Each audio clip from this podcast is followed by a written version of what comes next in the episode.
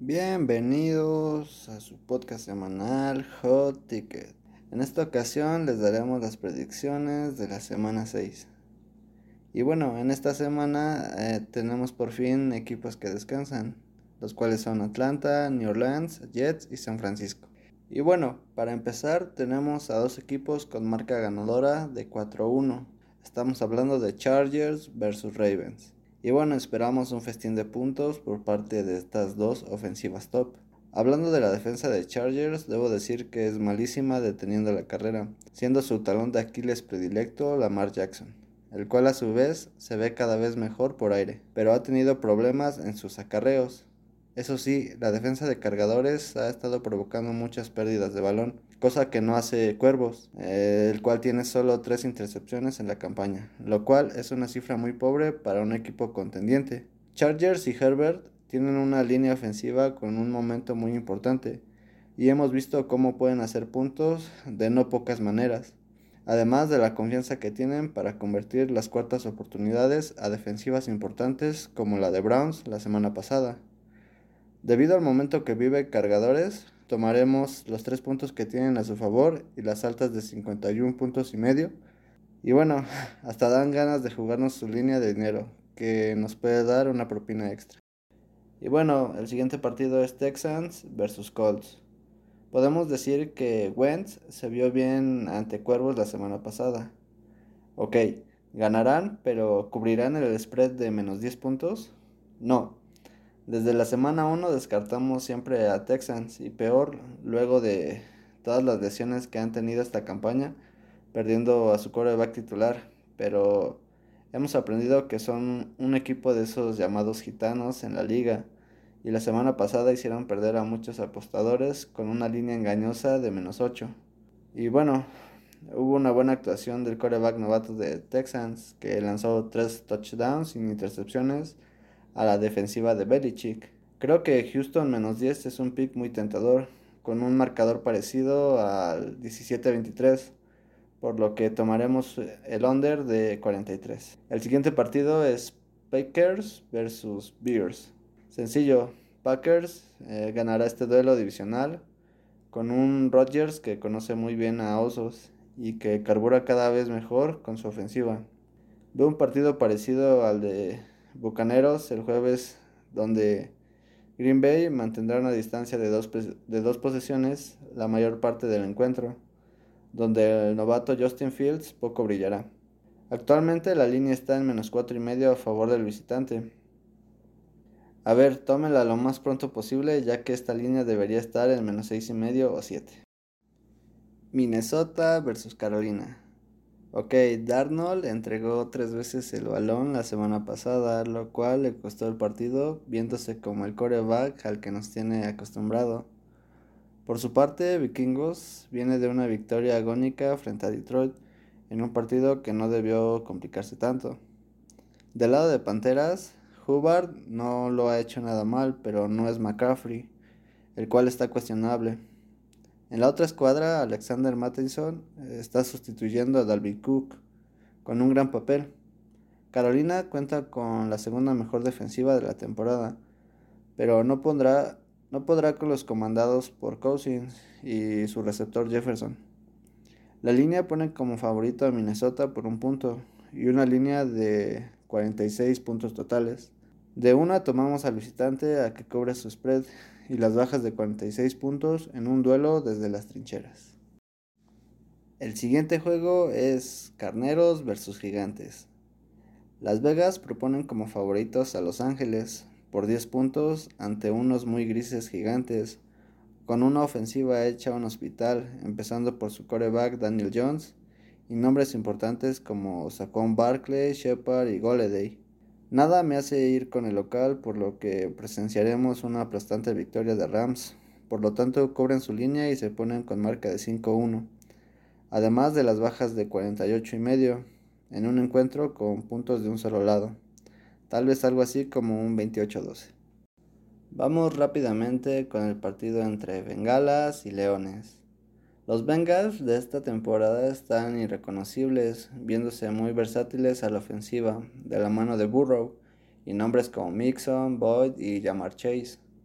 Respetamos lo hecho por Bengals la semana pasada ante Packers, que se quedaron a nada de ganar en un peculiar partido con 5 goles de campo seguidos fallados. Jugaremos con el spread de menos 3 puntos y medio de Cincinnati, pero ojo, casa en el menos 3 en su casa de apuestas, el cual está en seria tendencia. La línea de puntos creemos está muy ajustada. Nos vamos con unas apretadas altas de 47 y medio que apenas se cubrirán. El siguiente juego es Miami versus Jacksonville. Es un duelo de equipos que buscan urgentemente la victoria. Tenemos una baja importante para Delfines, Fuller, y una ofensiva liderada por Jacoby Brissett muy por debajo del promedio, lo cual pone en duda su titularidad frente al regreso de Tua en las próximas semanas. Veo una ofensiva de Jaguares cada vez mejor Trevor está mejorando en su producción de yardas aéreas, además de que corre bastante bien. Creemos que esta es la buena para Jacksonville, además está en casa, pero si se quieren dar un colchoncito, tomen los tres puntos y medio que lo tienen como underdog. Y para terminar los juegos de mediodía tenemos a Kansas versus Washington. Luego de ser exhibidos en casa, Kansas City va de visita a Washington es un duelo de defensivas basura, pero ofensivas explosivas que ponen una línea de puntos de 54 y medio en cuanto a, las altas bajas y favorito a jefes por 6 puntos y medio. Me gusta lo hecho por Heineke, pero tendrán que pagar los platos rotos a Mahomes. Kansas ganará y cubrirá la línea incluso por dos posesiones, pero no se cumplirán las altas. Veo un partido con un resultado similar a 30-21. Y para iniciar los partidos de los tres, tenemos al único invicto de la liga yendo de visita a Cleveland, que es favorito por 3 puntos y medio. Y la línea de puntos con 49 y medio. Dos, dos ofensivas top donde destaca la carrera del equipo del pueblo y el juego aéreo de los dirigidos por Kyle Murray. Hablando de Murray, estuvo limitado en la práctica del jueves, pero se espera verlo el domingo. Hopkins no entrenó por enfermedad, así como Chase Edmonds, que no practicó por problemas en el hombro. Del lado de Browns, Hunt, Chubb y Njogu están tocados. Ok, la defensa que más brilla es la de Cleveland, deteniendo la carrera. Siento que las lesiones que más pesan están del lado de la visita, por lo que perderán el invicto. Pero esos tres puntos y medio me gustan del lado de Arizona, en un partido que se definirá en la última serie ofensiva. Además, el over de 49 puntos y medio se ve muy jugoso.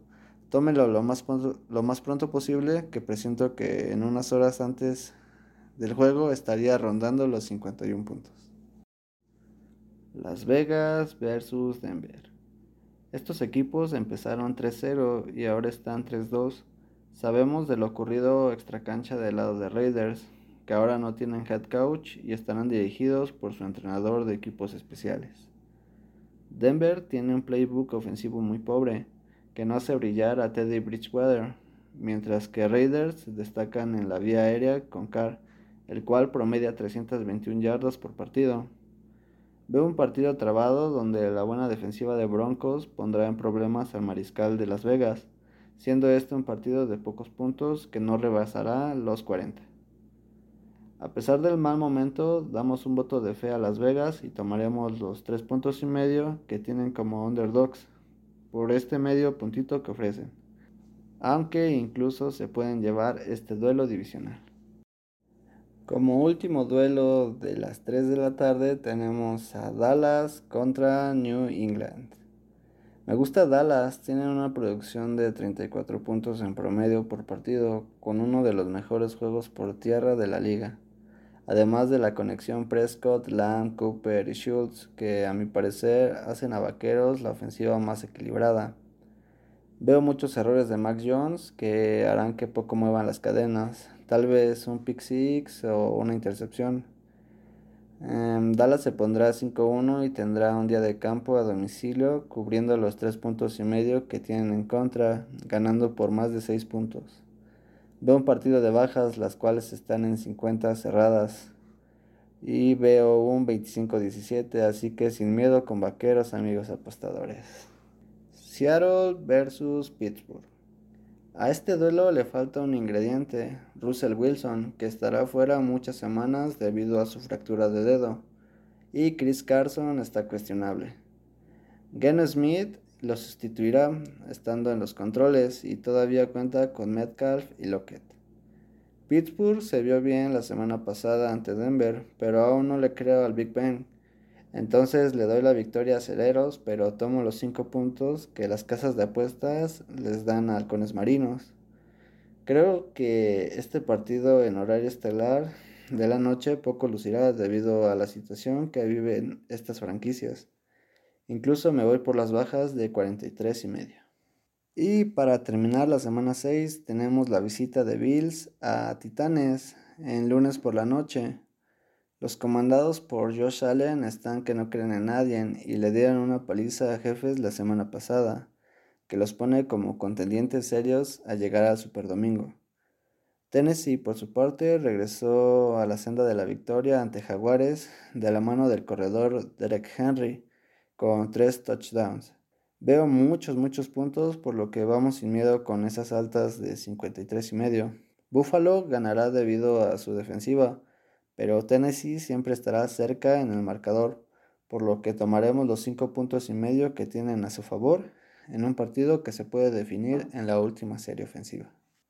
Y bueno, jotiqueros, esas fueron las predicciones de la semana 6 de la NFL. Los esperamos el martes con el análisis completo de lo ocurrido. Adiós.